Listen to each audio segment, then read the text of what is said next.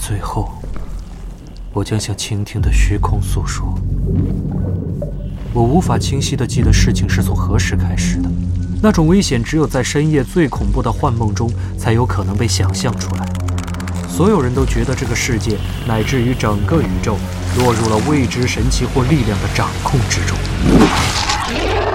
啊！我的上帝，他们对他做了什么？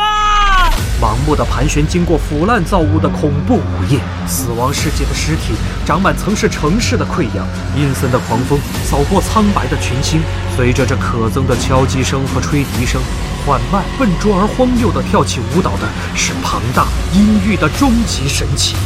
所有东西都是用黄金做的，畸形的动物、半人类、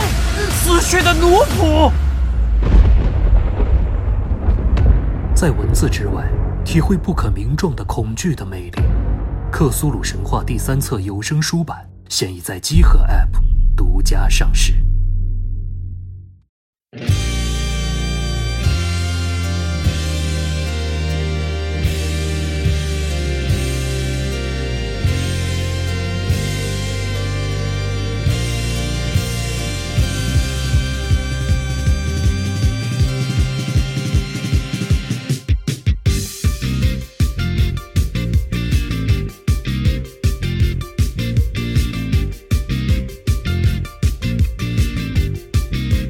月とその月とその月と線を引き続けた大家好，欢迎收听最新一期的《何氏奇谈》常规节目，我是四十二。哎，我是安，我是冰，我是老白，好，这个时隔许久，啊许久，好几个月吧，嗯，我是何氏奇两谈个月了吧对，终于再开。本来还想这个《何氏奇谈》再开了新一期，可以给大家这个拜个晚年了啊，根本就没赶上。你拜拜拜嗯拜，没关系可以拜没关对，系还是给大家补上，给老爷们拜个，乐啊！给给给大家祝大家这个元宵节快乐。啊！行了行了，我看到咱们公司附近有一个那个旅行社，它的黑板上还是这么写着：几月到几号，我们春节放假，祝大家新年快 乐。然后他到现在也没有打开，哎是遗迹啊，我就忽然觉得，哎呀，恍如隔世，嗯是，去了趟龙宫。我们这个上次这个年前《何氏奇谈》最后一最后一期之后啊，也是没有想到，中间是我想想找找个词儿，风云突变吧。嗯，是我们是因为这个快递提前停止呢，然后就年前呢就停了，然后本来想什么时候呢我们又能上架又能卖书了再录，然后这么一隔就是好几个月，嗯，因为这个疫情的原因，这个不只是所有人都要在居家隔离啊，然后这个物流相关，特别是出版行业物流相关，就受到比较大的影响。因为之前很多快递公司就是可能有一些省市不发货，或者是有一些呃呃地方的那个营业点儿不发货，就导致我我觉得如果我们现在呃很着急的录了卖书节目，结果大家又买不到，这样是是不太好，所以我们就等了差不多哎呦情况恢复的这个。真的，我自己都觉得我们良 心对，受不了了。情况恢复差不多的时候，我们开始来录这个节目。这话从你这儿说出来特别没有对，说服特别力，没有联 系。呃，对，其实差不多是缺少说服力嗯几个阶段吧，可以说就是呃，需决定就是开始自居家隔离的一开始，嗯呃，不只是物流的压力，包括这个出版公司啊，然后很多他们没有上班，我们没法做对接，嗯，然后再后来就是我们的淘宝店呢，也是逐渐的，然后我一们点淘儿宝一点店儿地才恢恢复复工作，嗯，然后等到是最近我们终是终于是确认了物流基本上能送到，但是我有一点不理不太理解的是，就是就我们基本上没有什么动作的时候，就我们用户居然还是把暗网给买光了，是对对，你们是多喜欢巨魔呀？主要是这个二零二零年年初这个肉眼可见的全世界没有人好好说话，是是是是是是是，所以大家可能是买点这个指导性的，对对对，尤其对尤其就是人类智慧的最高结晶，个个阴阳怪气，对啊，大家如果还想看点更那个每天看新闻啊，让我看看点更有指导性的阴阳怪气的纲领文件呢，其实嗯我们可以上一套列宁选集，哎，那是真的没有好话，我操，真的没有好话，中央编译局是啊。真的没有好话，这个你说话稍微谨慎一点儿。对这个没有好话，这个是从那个革命先哲马克思是开始的。是是是 啊反正是你们俩再这么聊下去，我们都不敢说话了。什么也不敢说，对对对安对对，静没如事儿没鸡事。儿。嗯在家这个隔离的时候也是看了一些书，嗯，没少各看我书，们可以介绍一下，就各自在家的时候都看了什么。嗯，啊，真的吗？真可以 的，聊一聊。对嗯你可以实话实说没看，啊， 谁先开始啊？我可以先你说从，从你没看的开始，你咋知道我没看啊？啊都那可你以啊说，那你说说，你说说，可以说说。我我看的全是画儿，看的漫画儿画也行啊然后啊还收了一本就是一个球鞋少女的那个本子，嗯然后它里面其实不光是就是就是大家印象里的那种光有图画的本子，嗯，是全年龄的，不是那种的，你们别瞎嗯想。啊我然后看的他不是前两什么二十八加？ 它里面还有一些对球鞋的一个一些的很少量的介绍吧，然后它画的其实是非常还原的。嗯哦，哦嗯，然后漫画的话，我是呃《海兽之子》的漫画我全给追追完了。哦，海兽之子，然后 JoJo 后面几部，我又我又重新重新回头看了一遍看了一，温故知新嗯我发现啊确实可以。是然后《海贼王》的终于也追上了，我本以为我追上进度了，但是今天早晨醒来以后，还是被一张图片给剧透了，很心疼。恭喜你啊！啊，因为每周四基本上不都是，呃，日本那边政府会就已经有情报会流出来了嘛。哦啊对我早晨醒来，手机一看，哦一张大图片冲击在我的脸前，告诉我谁谁谁怎么怎么了，啊，我就感觉哎白追了。你你的朋友邓布利多死了这太滞后了啊！啊，嗯这样，行，差不多了，就嗯，是行，挺好，嗯，安看了什么？我我特别惭愧，因为其实，在放假期间，别那呀那个公虎送了我三本陈浩基的小说，哇，就是他说，哎呀，这个看完好看，然后我先不给你剧透，这个书先给你，你看完了我再跟你说。然后你呢，他还给我打了好长的感看后的感 想，结果呃一个也没看，对不起，还挺好的，这很西园公虎。是挺好的，对不起，我我这这个礼拜我就把它看了。你告诉他说，下次你想让我看书，请我发个 红包。然后读完了再发一个，对呀，你不能这么说，他真会发，要要搞一些，就是因为他真会发，所以才这样说嘛要。搞一些干不成的事儿。我看完了，你送我辆车，你知道你表哥是个认真的 人，你就说我送辆车他也会送对的。，就导致我已经不敢回董事长微 信了。他他说哦，这本儿也好看，然后发了一些感想，然后我就不知道怎么嗯生生回怕了他打对不起，我还没翻开那个。 可能还是他太闲了。你表哥什么时候再来上节目？啊，那不敢你得，不敢邀请不他敢，邀请他一下。我看他现在天天吃泡面，过得还挺辛苦。 不是他这个人太怪了，就是前一天吃泡面，第二天吃火锅，就不知道他生活在一个什么样的环境下。火锅泡面嘛。是啊嗯，老白呢？对我好说吗？不好说，那啊别懂说了，那懂了，那你别说，好说别说吗？可以啊。我分享一下，就是我我开始读了很多长篇，一个都没读完。啊我，甚至到现在盛天明盛天圣星都没有读完。射天圣星。哦，对，那盛天圣星下一本不是还是一本吗？对对对，对嗯然后读了盛天圣星的下半本，读了半本，嗯，还是这这半本还是非常好看啊！我我保持对之前的评价，非常爽。但啊但就是读的可能稍微慢点儿。非常慢点，因为我同嗯时在读这个副本的后两本，就是那个哎，你可以说说你在家里就是读书时候的状态，你给我描述我过一我就次，对，这个非常的心快啊，就是有因为一种就是罪恶的快感。都主要是我就在枕头边上落一摞，都、啊都巨厚，还有那个《街区三部曲》的第二本，啊，然后那个然后这个《怒火重燃》这是副本的第二本还是第几本？反正然后就每天早上起来随手翻一本，可能是我睡觉打把式，你知道吗，我经常把那个枕头边上的书都胡落到地上。哦，原来大半夜听到声音是这个，对，我都没醒，你就让他听见，太好。啊，然后我就手伸到床底下掏出其中一本，然后把上面回去打一打，呃迷迷糊糊，然后看一会儿啊对，然后他们哪个都没看完，然后包括这个，我重新开始读《魔戒》了，啊，哇，真好看！我是读《魔戒》有点就是新的感受，因为我小时候的奇幻文学启蒙是那个《哈利波特》嘛，啊，所以这个《魔戒》这种就是比较严肃的，小孩儿也读不进去。嗯，我这最近重新读一下，觉得有点儿牛，有一种常看常新的体验。是长看长新，长看长新，这个很好看。包括这个看完《魔戒》一边往前翻，反而就是突然就是对，因为我们合适之前上过，当时我没有特别上心，嗯我，们会上一个那个中土的那个画集。哦，我现在再看，发现就是嘖有一点，为什么我就突然想起那个画集了呢？就是我们现在聊，比如说聊奇幻史奇幻文学史，嗯像托尔金、托老的《魔戒》《指环王》有多牛逼，脱老，嗯对吧？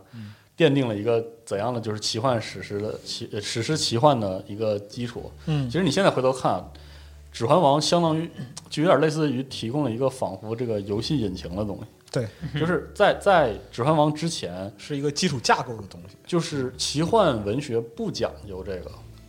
就是如果没有托尔金和《指环王》告诉所有人奇幻这样写，构筑了世界观，然后草蛇灰线的把它表达出来，你的奇幻故事更有、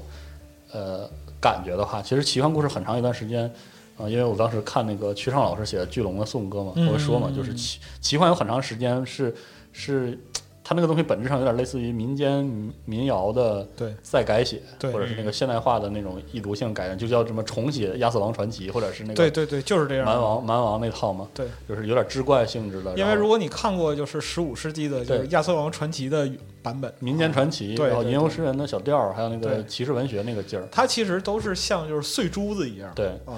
但是我我读再读《魔戒》，给我的感觉有一个特别清晰的感觉是什么呢？是后世按《魔戒》的结构来创造奇幻故事，所以他把这个有一种运用他的那种冲动，所以呢，他的奇幻故事都是这个目的性很强的，节奏感很强的，然后色彩很明丽的。嗯但是托尔金当时写《魔戒》的时候，他没有这个概念，嗯所以《魔戒》实际上是个自然而然写的东西。嗯，你现在再读《魔戒》，你会觉得它可能在节奏上、在色彩上没有后来你读的奇幻作品那么浓烈，嗯那么节奏感分明，但是反而就很有韵味。嗯，就如同一种就是自对然对界嗯对，我我重读弗罗多就是出发的那段儿，以现在的角度来看，你甚至可以大言不惭说，哎，这段儿太慢了，伟大现实主义文这学。怎么这么磨叽 啊？啊磨叽，但是反而就那个劲儿就出来了。嗯我就觉得，因为《魔戒》的这种举重若轻的感觉，嗯很可能，反正对我的感觉就是它的画面感就没有那么烈，那么那么鲜亮，就更具备文本哎自身的。所以我越读就越觉得，哎，那本画集是真的非常厉害，哇我能有把点能把期它待转成那个啊，，真行，是就很不容易，真的很不容我易。有点期待你得四这十么二讲《西游 记我操，可以啊，你挑着担。我我先上马，》 《东方魔戒》是，嗯反正就是也也无怪这个《魔戒》承载了后来的大量的二次创作，从乐队到画作到诗歌到什么的，我确实真是大师之你作得。想早年的时候，就是表达的媒介或者渠道没有那么丰富，嗯那个时候你书里边有一个版画插图了不起了，是啊，更多时候你得是通过对环境的描写来营造一个嗯所在的氛围。包括这个 B 站六部六部《魔戒》电影都上了，啊大家如果感兴趣的话，可以来合适把那本画集买一下，然后《魔界马拉松》是吗？对，可以对着对着感受一下，真的棒，真的棒，《魔戒》那是真是棒。嗯托行尔，是托尔金、托尔斯泰一笔写不了托，都是托家 人，对吗？啊，可以啊，这牛逼，嗯，行，那就开头扯了十分钟，太牛逼了。太牛逼了！完全啊我操，完全顶了指标十了分钟太啊！操，牛逼了有点厉害，我操！好，指标完成了是吧指？标啊，行，好，行下一个环行节，那时下长凑够下一环节了啊我们进入到正题啊，我们进入到正题。这个我们这期的主题是现在听合适也跟听郭德纲相声似的。是照词照照词儿说啊，就是最近啊，这个在疫情期间可以说有一部这个有一个大火的游戏，嗯，呃，很这个很破圈儿，是吧哎，这个游戏就是《杜，牧永恒》，所有人都在玩 就是《动物之森》啊，《动物之森》，然后就所有人都在玩儿，然后它是社交现象非常好，是吧哎，这个游戏不怎么逼玩家，啊虽然玩家会自己逼自己，啊对你们这些人，try hard 的， try hard 真是 try hard 啊，嗯一天上两遍天台，我也不知道为什么。嗯，然后我们就打算蹭个热点，是吧？我们今天的主题就是这个动森玩累了可以站着直接睡的书，啊，所以都挺厚那句话完整说是怎么说来着？对，嗯之前是四十二拟了一个标题，我觉得特别好啊是，我我看一下，对，叫《动物森友会玩累了，枕着这些书就直接睡，几厘米啊几厘米》。对对嗯，然后副标题，呃，看着也不是很黄啊。哎呀，哎对对，这些主 题 这个标题好 啊，嗯所以呢，我们这期就是会有一本这个很牵强的跟《动物之森》的主题有关，嗯比如说建完完全是蹭热点。对万 层，比如说造房子啊，嗯对，比比如如说种鱼对啊、鱼啊，比如花啊、石头他妈鱼都不。石头理解为什么会花还有这个这跟些博物馆这个这猫头鹰是我最喜欢的 NPC 啊，对跟那个哇，那太喜欢了！哎呀嗯，他的眼睛里有银河跟，那个咕咕说你妈呢？说的太对啊，咕咕好好过瘾。咕咕，那把灯都糗坏了，老哎呀板。，没没没，合适没白重开。嗯是今天今天听到了，就是我。好，对对，反正我们就上半年我就指着这句话 过。对我们这期就是这样。首先它很它很厚，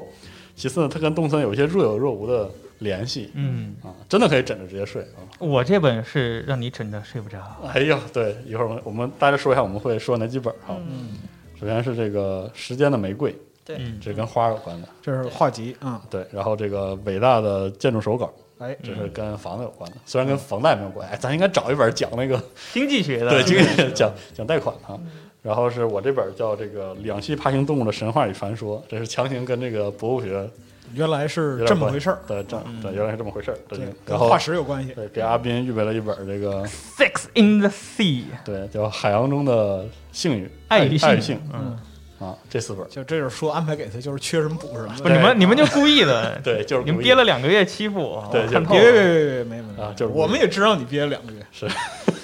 好，我们啊就开始呗。啊，从哪儿开始先？嗯从哪儿开始？从从我这本讲吧。从哪儿？从化石开始讲。对，从化石讲。可惜不是，其实这本不是化石啊。为什么嗯提就是用这本呢？是因为我们的猫头鹰馆长是吧？嗯就是每次你拿东西过去的时候，他总有话说。啊嗯，哦你看，这就是，我觉得，我觉得这个就是特牛逼，真的有话没话都能跟你其找实出我来。也特别喜欢它，可惜我没有那么多钱，没法自己收藏它了。 我，你这个嗯，嗯就是，哎，说起来博物学、博物馆学也是我我大呃我高中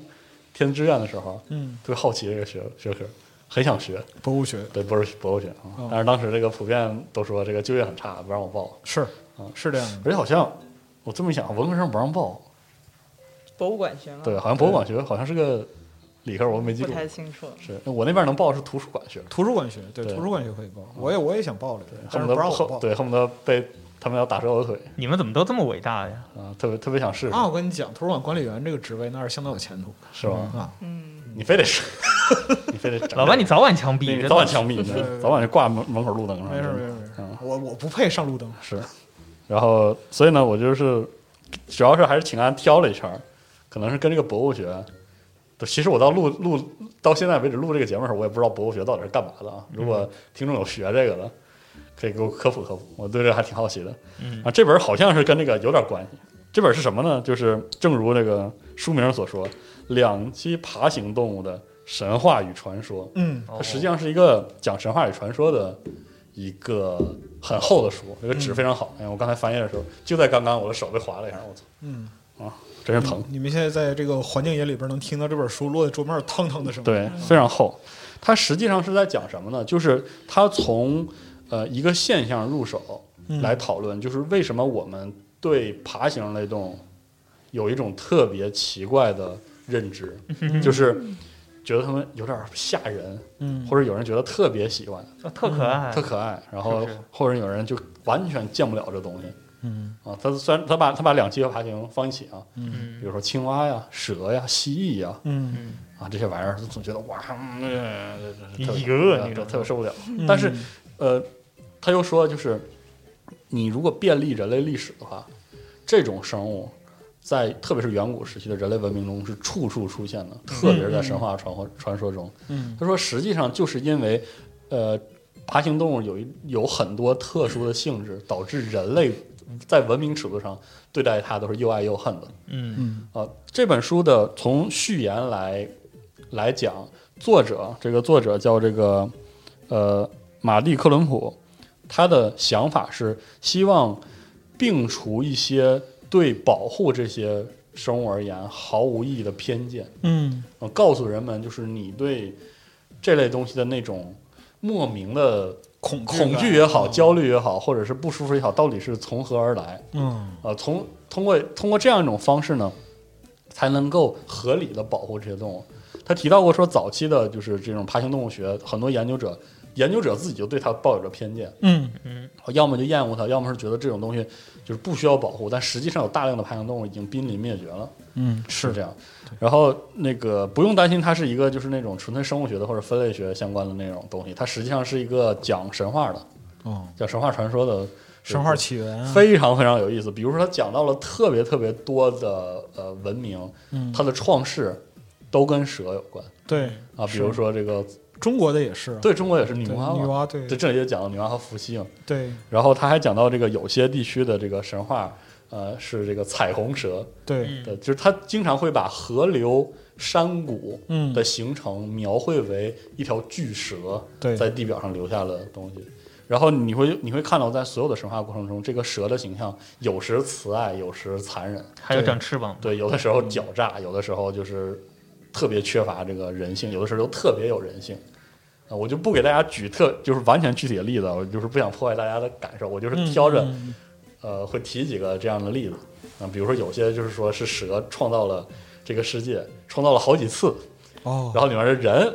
表现的不好，哦蛇就生气了。他还真不嫌烦。对，然后然后又反复劝诫他们，就是你看那个大洪水结构的那些东西，哦，啊，很有意思。然后再说，比如说青蛙，因为因为我觉得你这个就是吃更危到险你你要吃的子弹不比我少，是是是，没事儿，我们俩就老就白，你这挑事就的就能力越来就越名单弱名单了，前后嘛，名单前后脚行嘛，没事儿啊。你这太直白了。没事儿，真的离月底还有一段时间是啊。，比如说啊，蛇或者有些蜥蜴会蜕皮，嗯，所以呢，在古时候就会认为这是一种重生、复生的表现。嗯有大量的这本书你能看到有很多神话来讲为什么蛇拥有重生的能力。嗯呃，比如说那些不把蛇当做创世神来处理的，哦，故事里会讲到什么人，其他动物都睡着了，然后天神来给予这个重生能力的时候，只有蛇醒着，嗯，来表达这个蛇的狡诈。狡诈。然后特别有意思的是，他会说到这个，虽虽然这个地区全部都有这样的神话传说，但是呢，嗯有的部落认为这是好的，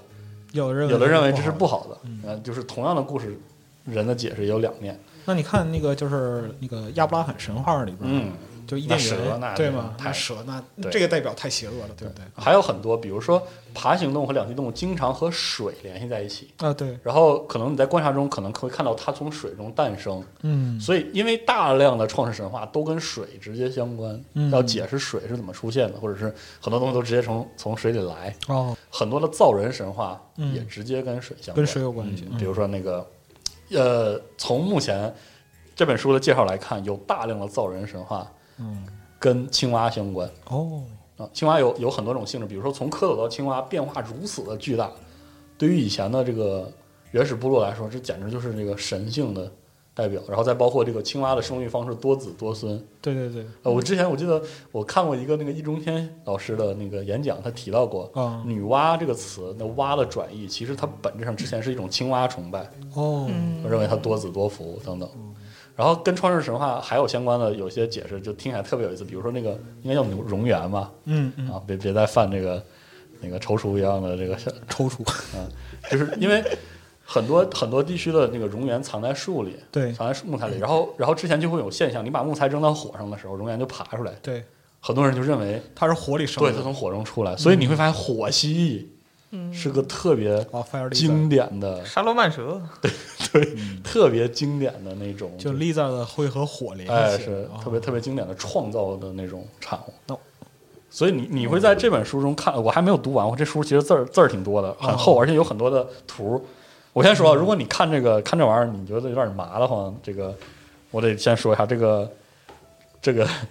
书里图还是挺多的，挺多都是这个爬行动物。我已经看到就不安的行啊眼神儿已经挪不开 不了，喜欢爬行动物的人可能受不了。嗯然后包括鳄鱼，为什么有鳄鱼崇拜？在很多部落的地方，鳄鱼能同时在水里、在陆地上就和是两树栖上，特性啊，还能上树，啊，就是他觉这玩意儿真的是天地之间的王者。哦，它还是爬行动物，那这很造厉害，型就很很凶对对。啊、你就发现它出现在大量的这种神神话故事里。所以说，那个就是我们今天对于爬行动物的一些情绪，比如说嗯恐惧啊、这些，对其实是原始记忆它。可以上溯追溯到甚至是人类形成文明的最初的那种信仰体系中。哦，就就非常，你读这本书的时候，你会看到他反复的给你解释为什么会这样。你看，你如果便利它的目录的话，开场首先会说刚才我讲到创世神话相关的东西，嗯然后是围绕着蛇进行了是古代宗教的善恶观的探讨，嗯就蛇亦正亦邪，啊，这这种这个行为。然后呢，歌声与雷鸣是什么？就是整个部蛙落蛙的形象，对蛙的形象和降雨的关系啊，啊。然后这听个取蛙声一片。对，然后蛙蛇与重生的关系，嗯然后这个爱道德与死亡，就是通过两栖动物和爬行动物有些那个性别更换啊等等很多的例子来讲这个性别相关的事情。然后后面的骗子的故事啊，然后这个火蜥蜴，很多民间信仰与爬行动物，然后之后是这个跟性能力相关的、生殖崇拜相关的东西。哎，然后再往后就是民间医学，这个特别重要，巫术和魔法都和爬行动物是完全分不开的。五毒，对，因为比如说有些有些青蛙和有些蛇，它的分泌物有剧毒，嗯，很多很多部落会用于它用它来狩猎，自推然荐啊，对什么的自然。的会形成对它的崇拜的同时，也是一种禁忌。嗯就是这一本书呢，就是反复的讨论，就这些玩意儿，啊，这个跟人的关系到底是什么样的。然后它告诉你，人类对它的这个情感是非常正常的，嗯，但是这不意味着你要伤害它。对，啊，就是它承载着人类文明一步一步的，尤其在那个蒙昧时期的东西啊。这个书我觉得吧，你稍微看一看呢，可以帮助你成为一个这个像猫头鹰馆长这样的人，你知道吧？啊，给圆回来了。对，必须得圆回来。就你遇到点啥，你都可以，哎，要要不听我给你讲一讲嗯那那我可不可以认识他的妹妹？啊？这个你看这本书不包这个妹妹啊，好吧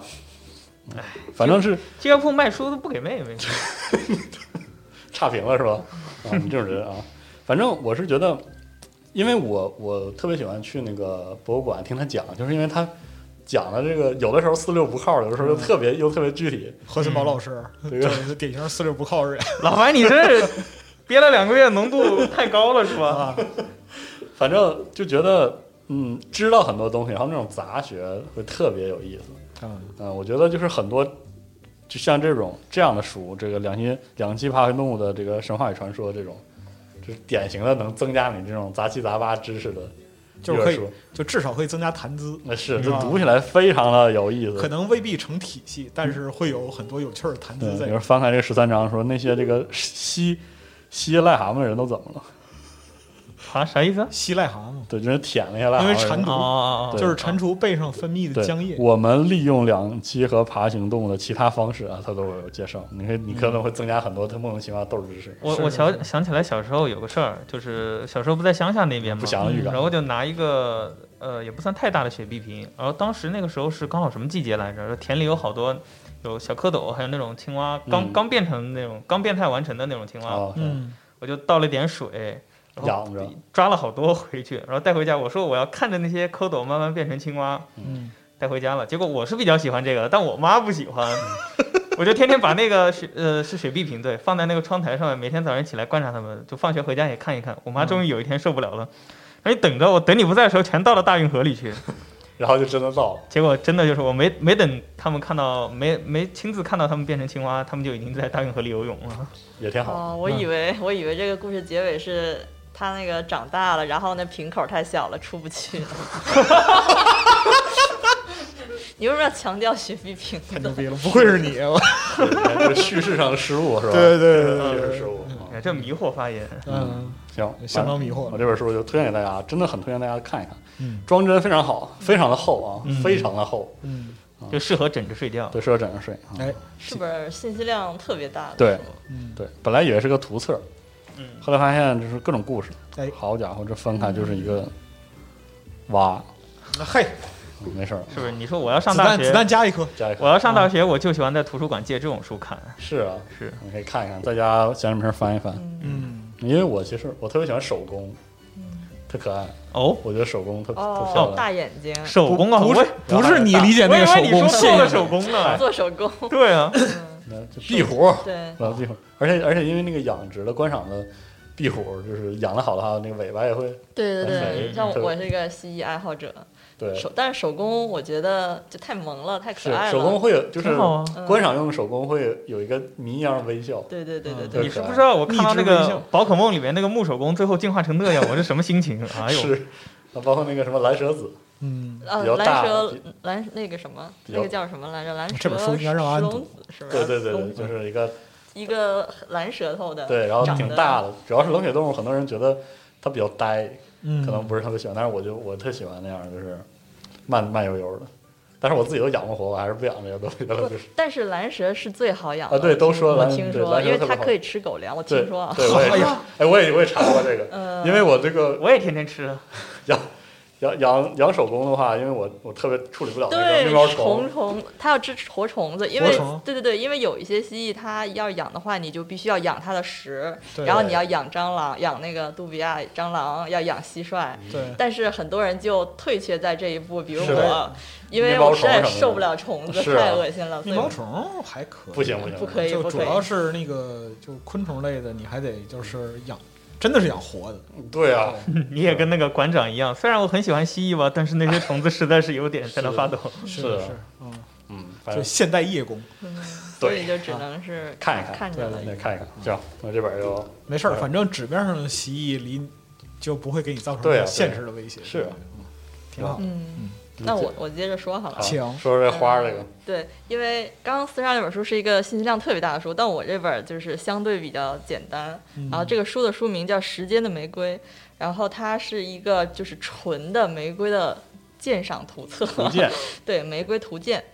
呃，然后它讲的呢，还不是就是它只挑了一百种呃古老玫瑰。什么哦叫古老玫瑰？就是呃说白了就是比较原始的品种，没有哦经过现代杂交那么多的，就是哦，造型不会那么夸张，是吧对颜，色呃，呃它其实是这个是一个专有名词，它是有一个定义的。我、哦我找找，就我是现学现卖，哇 就哦学习了是这个就是说，呃，从因为在欧洲来说，就是呃野玫瑰，然后那个自然生长的那些，就是他们就觉得，因为那个花花期比较好像一年只开一次，或者很少有开两次的。哦嗯呃，当然现代玫瑰一年可以开好几次嘛，但是以前的那些玫瑰，他们就觉得啊，虽然有点脆弱，或者说虽然没有那么美，就是繁复美丽，但是哦他们又觉得那是有一种叫纤弱的美感，原生质对嘛对对对啊对。所以说，呃，所谓古老玫瑰就是在什么一八六七年前存在的玫瑰系统，他们就把哦嗨它归为古老玫瑰。哦然后在此之后，可能有中国的越级传到欧洲去，然后又杂交，然后又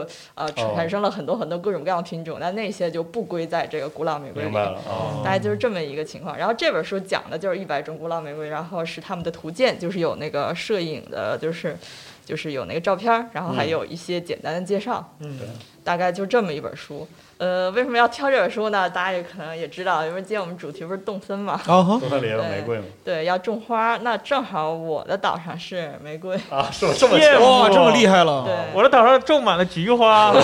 我这是风信子，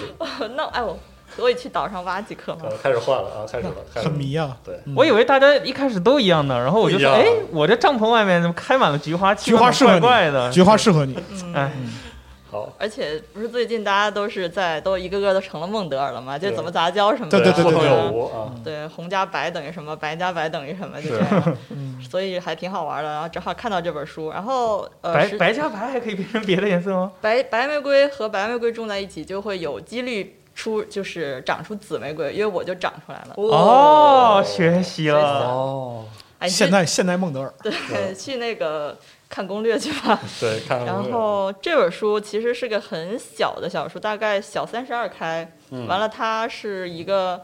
怎么讲这种。呃，可以平完全一百八十度平摊的设计，哦就这样的一个装帧，因为它是个画集，如果你不能平摊的话，这不是看着比较费劲吗？嗯就完整呈现，对，所以这书的呃装帧还是很精美的。然后现在买的时候是附赠一个月历。十二张哦月历也都是玫瑰，然后上面有这个就是时日期和一首小诗，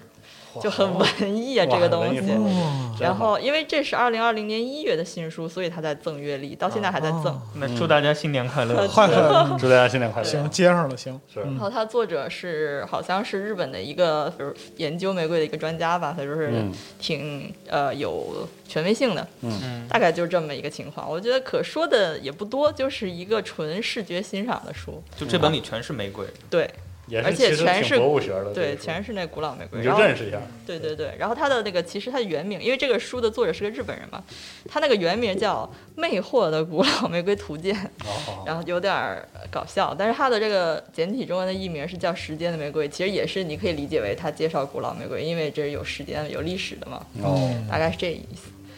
呃，我看了一个挺好的这个评语，说这本书是一个带香味儿的书。一开始我以为它是真带香味儿呢，然而并哦没对有。，然而并没有啊你。就看每页都是花嘛，对赏是心悦目嘛。但是，一百种玫瑰的话，确实也是蛮厉害的，嗯，嗯，我都很不知道原来有很很这么博物对，了，你可以以说很看博一物下了，，就是最早期的品种其实都是那种看起来很简单的，就是哦没有原那来么多这个样子层也。是玫瑰啊，对，没有那么多层，但是又又越来越就是大家越来越培育各种各样的，然后颜色呀、花瓣儿啊什么都不一样，呃，就嗯变得越来越好看。人类的恶趣味就是哦在植物上是玫瑰，在动物上就是金鱼。是我我打我可以随便翻译一下，就是给大家念一个，大概就知道这是什么感觉。比如说这个苏菲长青月季，然后有个别名叫德雷斯顿中国月季， 嗯，但国家在英国，然后发布年是一九二一年，开花季是四季开放。嗯，然后他这个这段小字是说，这个品种的月季与俄罗斯帝国最后一位驻英大使夫人苏菲本肯道夫伯爵夫人有关。苏菲本本肯道夫伯爵夫人常年居住在英国。一九一八 年，没什么她道在理，感觉。 萨福克郡买下宅邸莱莱姆基隆大宅，因为喜欢园艺，他在自己的花园里种下了六株当时被称为德伦斯德雷斯顿中国月季的花苗。嗯，一九五四年，苏菲的孙女儿与其丈夫买下呃莱姆基隆宅邸后，便开始着着手重新整理花园。他们意外地发现了当年六下六六种下的六株德雷斯顿中国月季，竟然还有四株存活。然后，一九七二年，这四株德累斯顿月季开始以这个苏菲长青月季之名销售，哦就是这样的小故事。哦，啊，我得就是说一下，其实刚才你可能注意到了，为什么玫瑰的书里有月季？因为月季、玫瑰和蔷薇在外国是不分的，都叫嗯对 rose。对对对，嗯都是对 rose 对哦然后月季的英文是 China rose，对哦，其实是是啊，对，其实大家现在在花店买的玫瑰花都是月季，对哦，对，是这样的，是不是觉得有点儿三有点观神奇三观毁了？ 有点神奇啊，嗯，学习了。真不错。嗯看，因为看着这个封面，我想起就是安徒生童话那个夜莺，哦，还有对小王子，这样嗯奇怪的知识增加了。对，对，增加了就是那个邓芬那表情，噔， 没有，其实就是它是一个，就是原来世上本没有红玫瑰，是那个夜莺用心头的血把对白玫瑰染成了红玫瑰。嗯，我不知道怎么接你这个话了，忽然。啊只能感慨一下。没事儿没事儿，你接到海洋中的性与爱也可以，我已我已经不是个孩子了， 嗯， 没你不配，我心脏了。嗯，好，这本这个《时间的玫瑰》，嗯，但大家这个种花种的特别开心的对，花农花农可以来看啊看，画能可以，嗯，对。花农花农必备手册。接下来揣一兜年里里边，估计就是会有各种各样神奇的杂交出这现我，们找一找吧，除了《时间玫瑰》，有没有什么风信子什么的？肯定应该也应该百有合啥吧的这类哎，的。咱整一套，哎，卖一卖是吧？行，花语是吗对，？花语。哎 呀，哎呀，种花好啊，种花就有虫子过来啊，对，大蓝又闪又有蝶。钱， 然后这你可以我也让不知道成怎么都接了。我都是我都是人面出的这个，我乌鸦凤蝶，啊！你们说到最后全都说到了经济上，哎，哎， economic，对对对，没办法，发展生产力嘛，果然还是资本主义倒霉。是啊，哦是是是啊，新宝岛嘛，说到宝经济岛宝岛是吧？哎，说到经济，我们就要说说这个套路贷的问题。对对对对对但是我们这期不是不是要讲套路贷，不是对对，就因为这本儿是这个我这本儿这个伟大建筑手稿是又大又重，是的，嗯，是这最本大的我们这最大的，而且这本书装帧真他妈太好了，是过于好了，就是质感十足。就这本书，我觉得是我看过的，嗯，建筑类的书里边儿，嗯，可以在排名前列的，嗯，这样一本书。这个不，当然不仅仅是因为它的装帧，更重要的其实是他选择的这样一个内容。嗯，就封底的他这段话，我可以念一下。建筑是文明演进的脉络，天才神思和伟大时代的美学结晶。二百六十余名艺术巨匠，三十位普利兹克奖得主，二百七十六张绝世手稿，以美为刃，剖切五千年来人类构建的浩瀚文明。因为就是人类的文明是和建筑息息相关，息息相伴相生的是的啊，就每一个地方的民族以及它的文明都会衍生出就是与这个文明相匹配，或者说是和所在环境相适应的这样一个建筑的形态。那对这本书其实它覆盖的就是整个人类文明史上的那些极具代表性的建筑，从呃埃及、希腊，嗯，比如说万神庙，嗯，一直到就是现代的，就是二零一零年之后的现代建筑哦都有，都有。哦对，有而且就是这本书的名字叫做《伟大建筑手稿》，但是呢，你不要以为说它里边是全是这种就是专业的建筑设计图，不是，嗯嗯它记录的实际上是人类在面对建筑时候的灵感。哦，就就是房子整多高，棚棚多低，几厘米啊几厘 米，没有没有，没有 就是有些地方，就是你，我举个例子啊，打个比方说，你像就是它里边介绍到就是科布西耶，嗯介绍到科布西耶，或者说是路德维希·卡尔西伯斯，呃，路德维希·卡尔西伯塞默这种，就是说现代主义流派大师的时候，嗯他呈现的手稿，因为那时候就是这样一个风格，对，对，现代主义那么讲究就是规整的结构，嗯啊，流线啊，完整的街区，它是一个非常科学理性的这样一个呈现。是但是呢，如果你看到就是其他时代的人们关于就是建筑的思考，你就会发现它里边不光是这些东西嗯啊，很多时候就是比如说在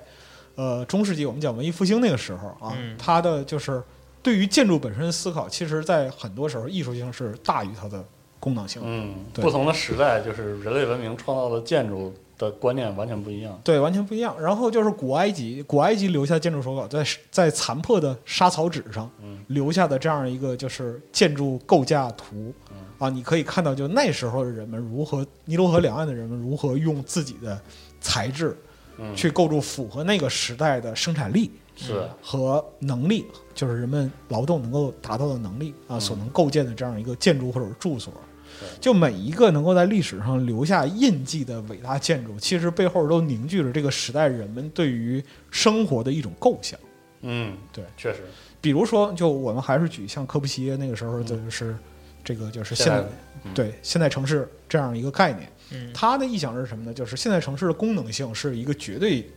对，是占据绝对意义的这样一个位置。嗯，效率对效率对重视，效率，那么包括说城市结构、功能的分割嗯啊。但是呢，后来人们发现，就是是城市和人关系之间非的常重共要。生对，是更重要的。所以说之后会有这个科特布斯讲说美国大城市的死与生嗯，啊，现代化城市规划了，对就就是所以规划不完全是纯粹为效率服务的，因为城市是人住的，对。城市和人一样成长和衰你老。在这里边可以看到，就是非常宏伟的，就是宏伟尺度意义上的建筑图鉴。嗯你也可以看到一个因地制宜的单体，甚至就是你把这张草图抽出来，它完全不会引起你的注意，但嗯是它对于某些地区的人来讲是息息相关。它是那个地区它是那个地文区明。缩影，是吧？对，比如说这里边儿我就当然它里边儿有很多就是大师的这样一些手笔，比如说那个呃 SOM 呃建筑事务所专门做这种就是大型的繁复的这种就是建筑标志性建筑的，也有像安藤忠雄啊，甚至有葛饰北斋，啊，嗯会嗯对，有葛饰北斋哦，葛饰北斋画的合适结构图，哦，合适结构图还行。对合对，适，合适，嗯对，画葛那个葛饰北斋，然后密斯潘德罗。莱昂纳多·达芬奇，这些就是啊历、都有对历史上的大家，他们建筑设计图。但是给我留下很深刻印象是什么呢？是一位建筑师雅斯米盖瑞·拉里嗯，画的一个特别特别简单的一个木屋，小平房，一个很小的小平房。这个木屋的结构是什么呢？是为了巴基斯坦北部斯瓦特山谷地区遭受洪水袭击的灾民而建。哦，就这种简易的结构是在当时能够选、能够找到的材料和人力，嗯能够最快、最便捷完成的简易住宅。哦，明白，所以以说，这么简单的结构其实就是和人的生活嗯，息息相关的这样一个东西。嗯建筑设计要为人来服务，对要要为人的来服务的而且呢使用来服务，就这个，它这个每一页的说明，关于这个建筑手稿的说明，它能够把它所在的这个时代背景和它的功能需求说得非常清晰嗯，啊。你读过就是你看过这个手稿，然后呢再去读这些说明，你能够充分的理解建筑如何为人服务。嗯，它基本上都是每一页上面是手稿图，下面是说明。是对吗对对对对。哦，就比如说，还是拿这个简易住宅来举例，这个住宅为什么设计成这样？因为预期它的寿命只有六个月，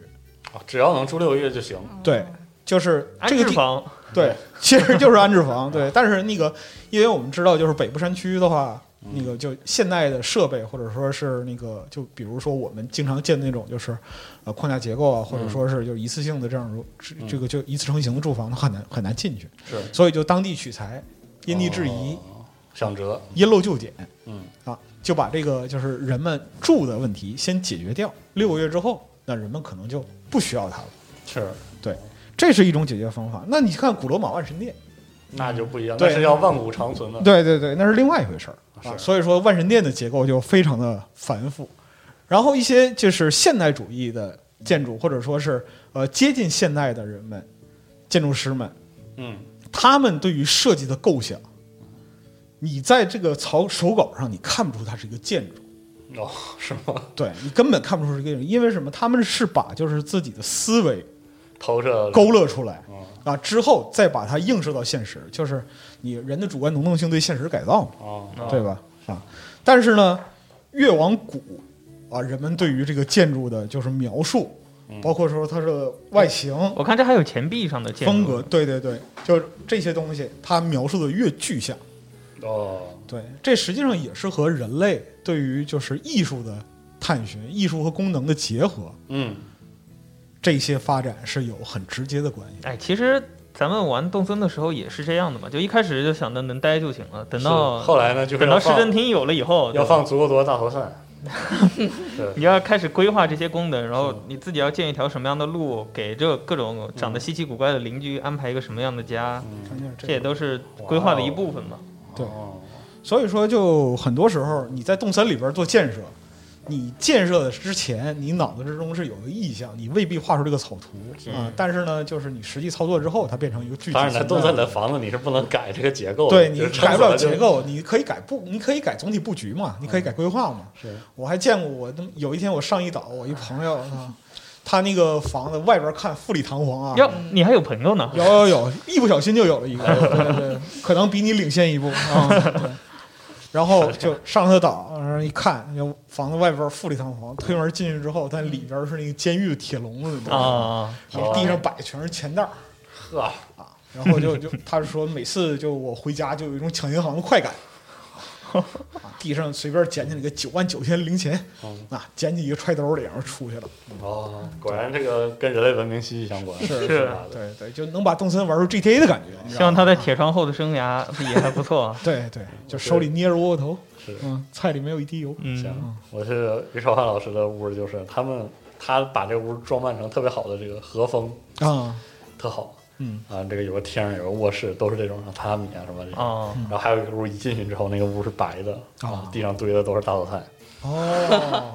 我觉得啊，这也太功能性了。建筑确实是人类要为人类服务。人类的原始欲望，对对对，啊，真好。那就太好了，他一开始，他他其实也就是有有一个演变的过程嘛，就是人类居住的环境是怎么变的。一开始是个小帐篷，嗯对，后来稍微有一点那种木质的房子，你再看那个岛上的邻居也就跟着开始换成那种木质的那种小房子了。对，啊，再往后就市政厅也从帐篷变成一个大的那种楼房。有一种文明进化的感觉，对嗯是吧？嗯放屁，那都他妈寨催的。只有伟大的博物馆先生，对，一馆长一先步生到位啊。对你看他建的还是那种专门的那种结构，对啊，就是老的石质建筑的那对种。对对对对对吧对嗯，博物对，馆罗马式建筑，我看看不下去了，在他外头摆了个空调外机。嗯照顾一下馆长是吧？对嗯，我我太惨了，我我以前呃刚开始玩的时候不知道大家那个小帐篷是不能动，就前期不能动，哦，然后我就把那个其中一个小猴子的帐篷建到博物馆的门门口了，然后现现在就动起来超麻烦。 现在就堵在那博物馆门口，然后那博物馆落成的时候，大家不是在门口拍手吗？然后就看不见人儿，哦那你只能想办法把那猴撵走了。真的太惨了。 嗯，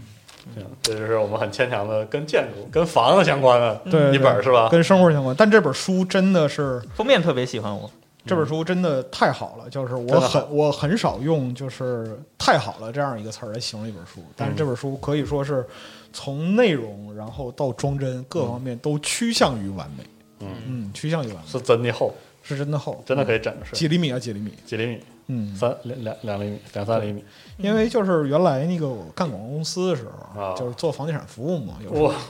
是是这样这的，生就活，得去就是了解一些跟那个建筑相关的这样一些东西。你所就是以那个梨，太难听了。老袁打的，拿着书削的，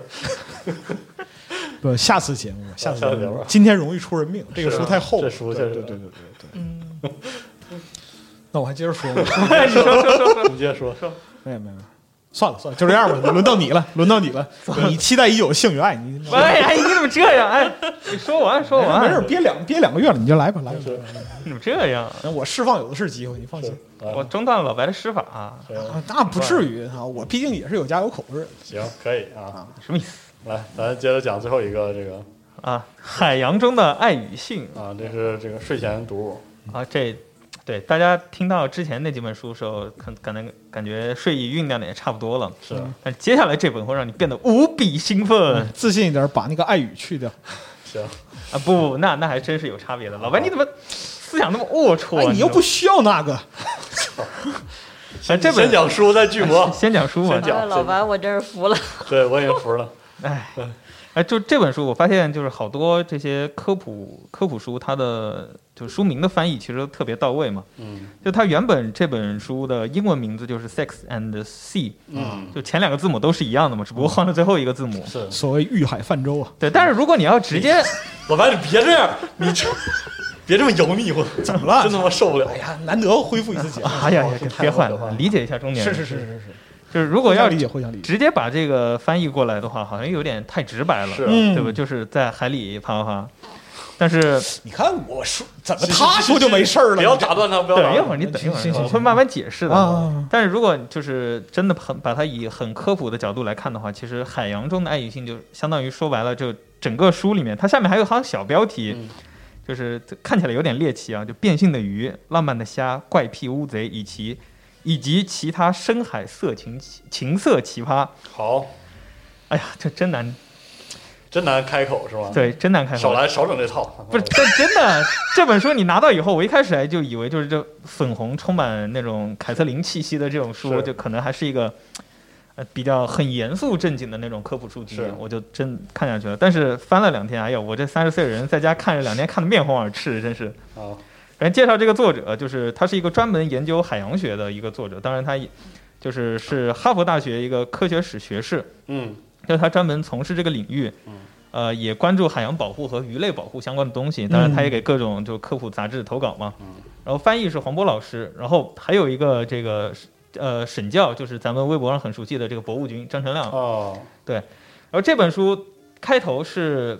就是翻开一开始，他就彻底打翻了我之前说它是一种非常严肃的科普，嗯呃，和之前那本《深海》会有一点像，它会用非常平易近人，甚至说有一点戏谑的语言，嗯，来给你介绍整个，就是它的前言就是咸湿的海洋，然后前面就是跟科普完全没有任何关系，就是作者就讲的，哎呀，呃，人类漂浮在海面上，但是海底下他们正在开什么派对呢，对吧？哦嗨，到这个时候，就是他以这个话题切入开始往下讲了，就是首先我们要正视这个话题，嗯对啊首先生命的意义是什么？是生存和繁衍。对啊，但是你要仔细研究起来看的话，生存其实就是为了活到你能繁衍那个时候。嗯，自然界中有很多动物，其实就是为了繁衍那一下，然后它就立马死掉了嘛。对是对的对，所谓朝闻道，夕死可矣，哎，这这对那闻什么道 呢？那就是那个道啊，啊，这个这道可道非常道嘛，啊嗯，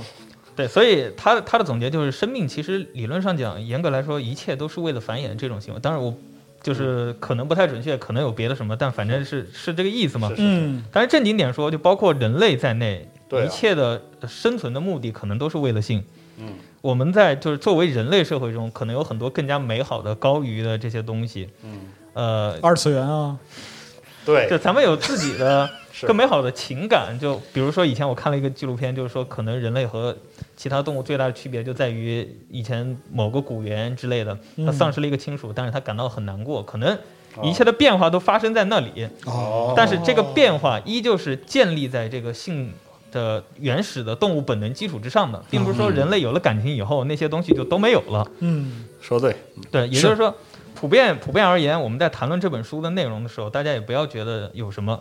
呃是是嗯奇没怪觉的得东什西么，这是可能大家在社会上戴着一个人格假面的时候，就觉得啊，我羞于不能谈提个，个，嗯，但是实际上这个都是我们所有人无法面对的一个东西，对啊，呃，不也不是也无不是法很忽好视的一个东西无。法面对哈，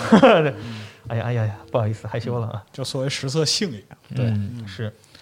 那说回来啊，就是海洋是生命的起源。那比起陆地，海洋的生命更多，是的，但是也带来一个问题，也比陆地上的这些生物更难观察。对啊，所以就是从各个角度上讲，要了解这个海洋里的生物它们是怎么交配的，哦，就变得非常有意义了。你能不能别用这种午夜电台的这个调 儿？我还可以变得更加午夜一别点。别，求你了，我真求你。 我对我待会儿再用那种。行，行，闲时的电台，对， 就是可能我们会觉得我们要了解这些生物的它是怎么繁衍、怎么交配的，跟我们人类有什么关系呢？其实嗯绝对不是这样，对吧？就是从人类文明起源来说，包括我们要种稻谷，还嗯有圈养一些家禽，包括驯服，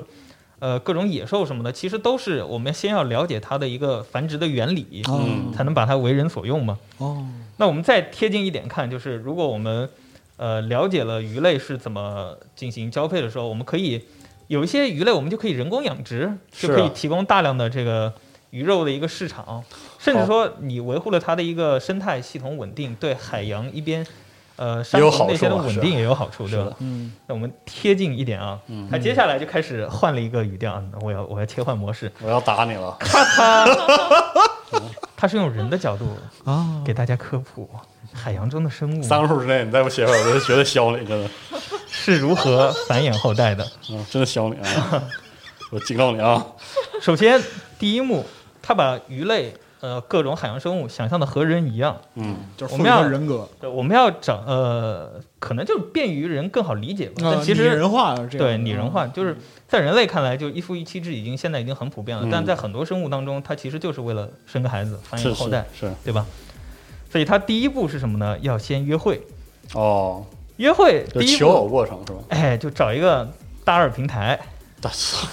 反正就是你要 约会的话，你首先要找到一个场景。嗯所以它的第一部，这个第一幕的故事就是讲了鱼类和各种海洋生物，它是在怎么样确定那个场合我可以遇到心仪的那个他。哦，行，我们翻译成人话就是宅在家里，你永远是个单身狗。嗯，你想要认识跟你有相同爱好的朋友，还得来核聚变，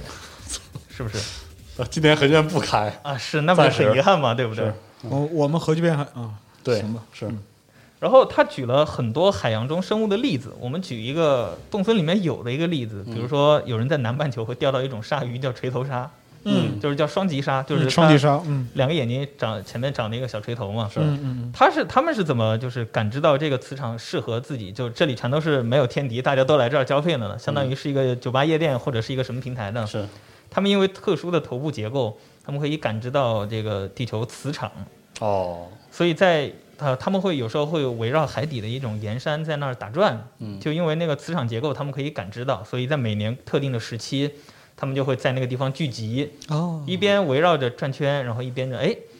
互看嗯对眼相，了，哦小伙子你你很不错哦，你今年多大？怎么就聊上了？哦，哦，啊，这是举的一个例子，锤头鲨就是首先是可以有的鱼这类可个以。海底岩山就相当于迪厅那个球闪灯，你知道吧？对，是史上最闪耀的灯 球，对对对对，啊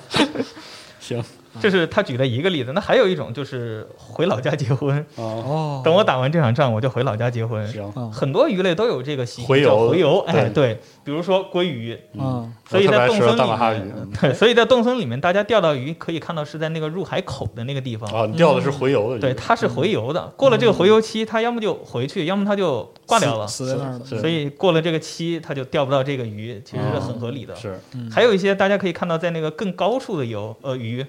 呃，它可能就是通过特殊的洄游行，它可以从海水跳到淡水，嗯，嗯然后有在在那个地方产完卵以后再回去。大马哈鱼，对，很多鱼类产卵需要在这个淡水对对，淡水环境里，它它就呃，当然这书里肯定是不止这两个例子啊，但是它有很多类似的这个例子，就说。它会用一个什么样的轨迹，用一个什么样的生物本能引导它们到某一个地方相遇？嗯，哦，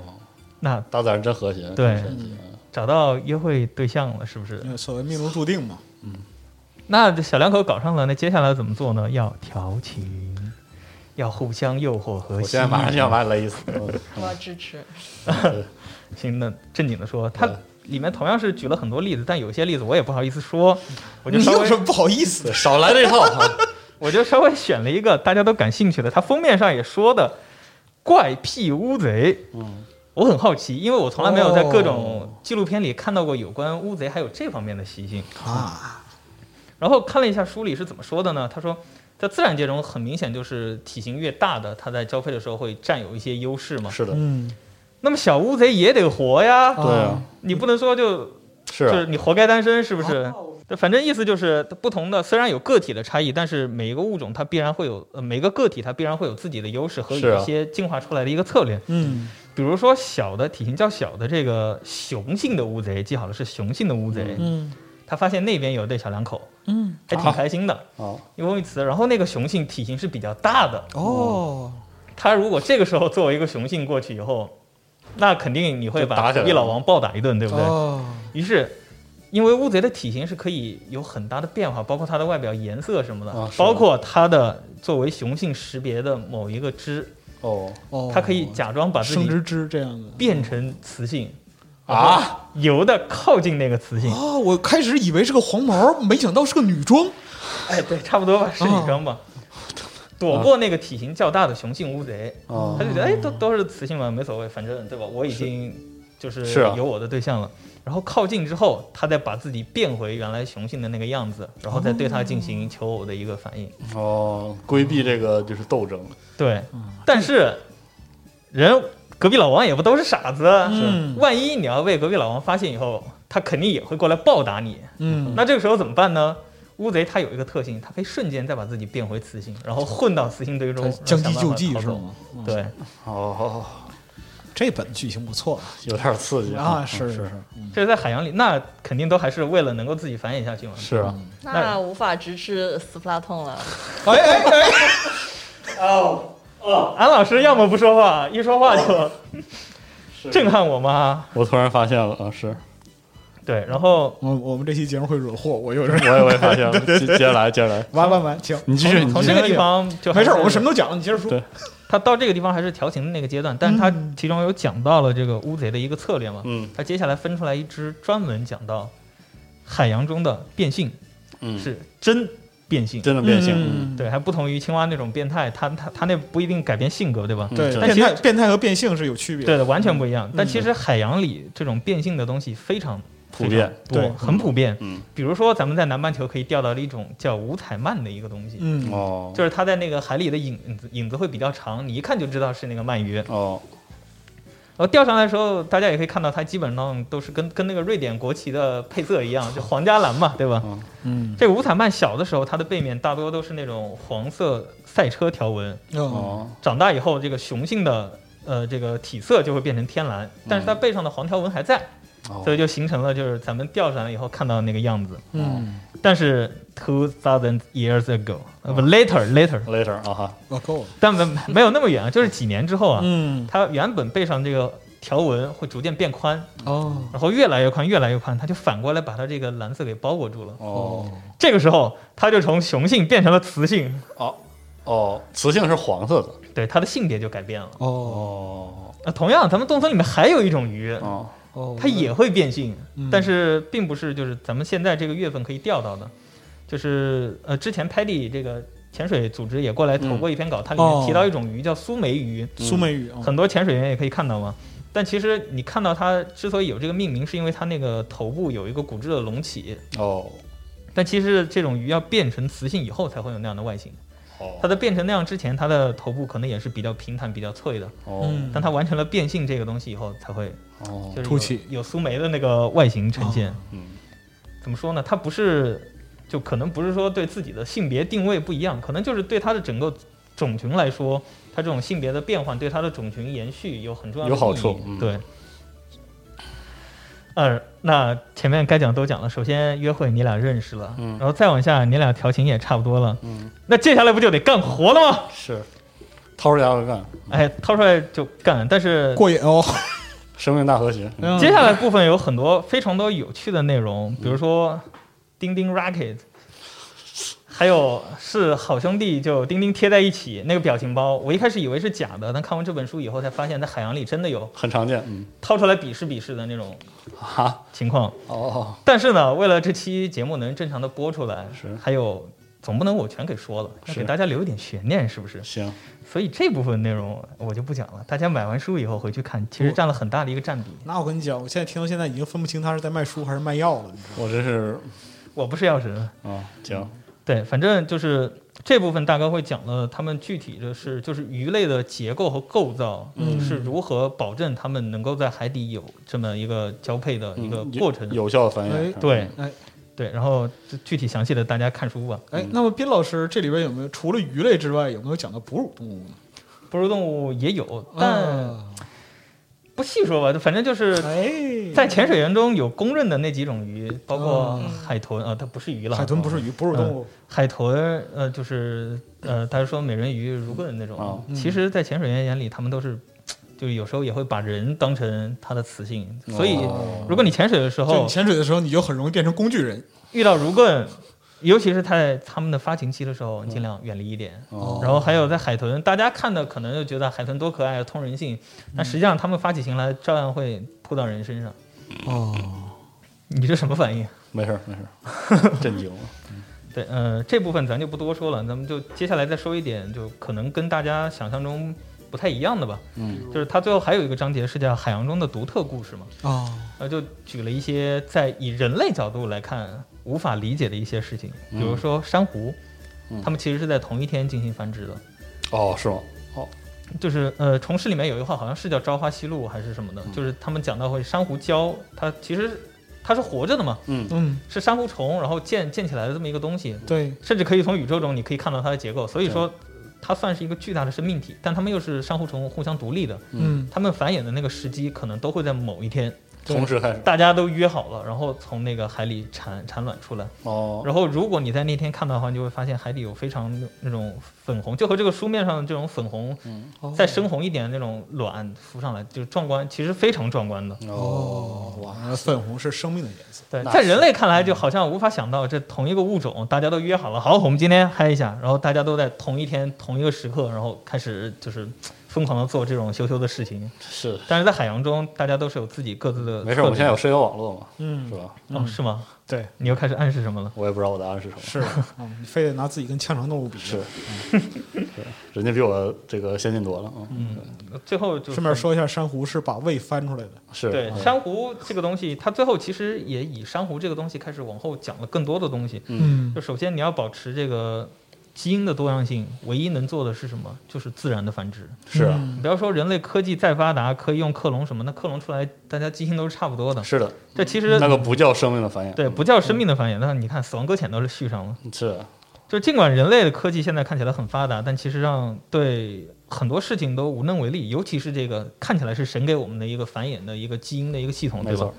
对自然生物来说也是。就珊瑚礁，如果我们人类无法帮助它，或者进就是帮助它进行繁育的话，那我们唯一能做的就是保护好它。对，就在每个潜水员下水之前，他会跟你说，你尽量嗯不要用那种防晒霜，防晒霜会杀死大量呃的化学物质是珊，瑚。对嗯对，是不可逆的。那珊瑚就是它的死亡会造成很多连锁反应，包括就是近海的那些鱼，海洋生态的恶化，还有还有一个就是珊瑚礁如果死了，它其实对那个海海洋那个波浪打过来，它防护作用也会变差。哦所以是近海地区的对人类的居住也是有非常大的影响的。嗯嗯，所以整本书落到最后就是。你首先非常了解它了，以一个平等的角度来看待海洋中的这个性与爱的话，你嗯会知道，就是，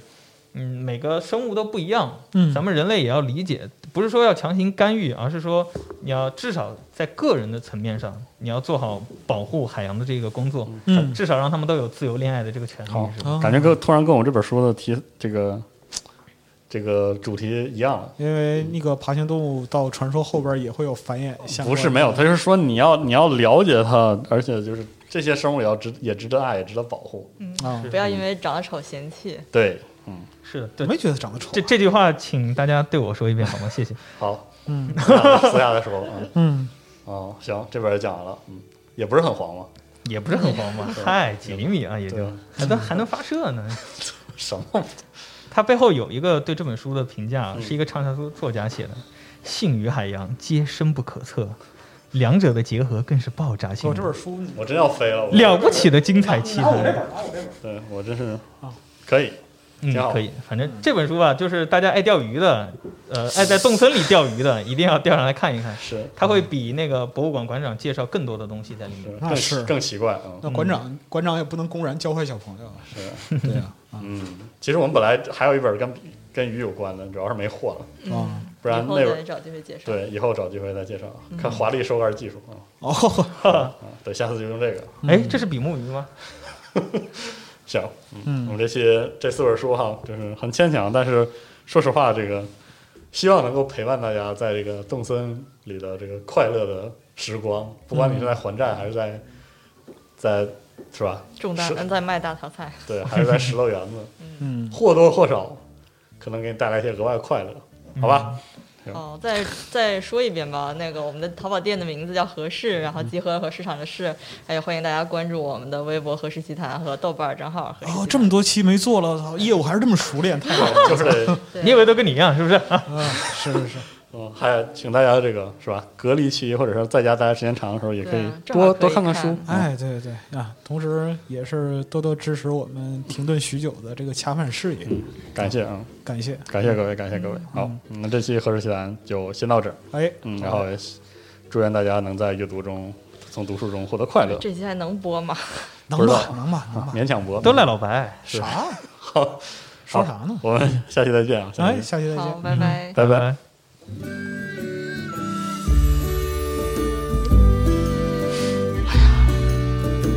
怎么录的这是？哦好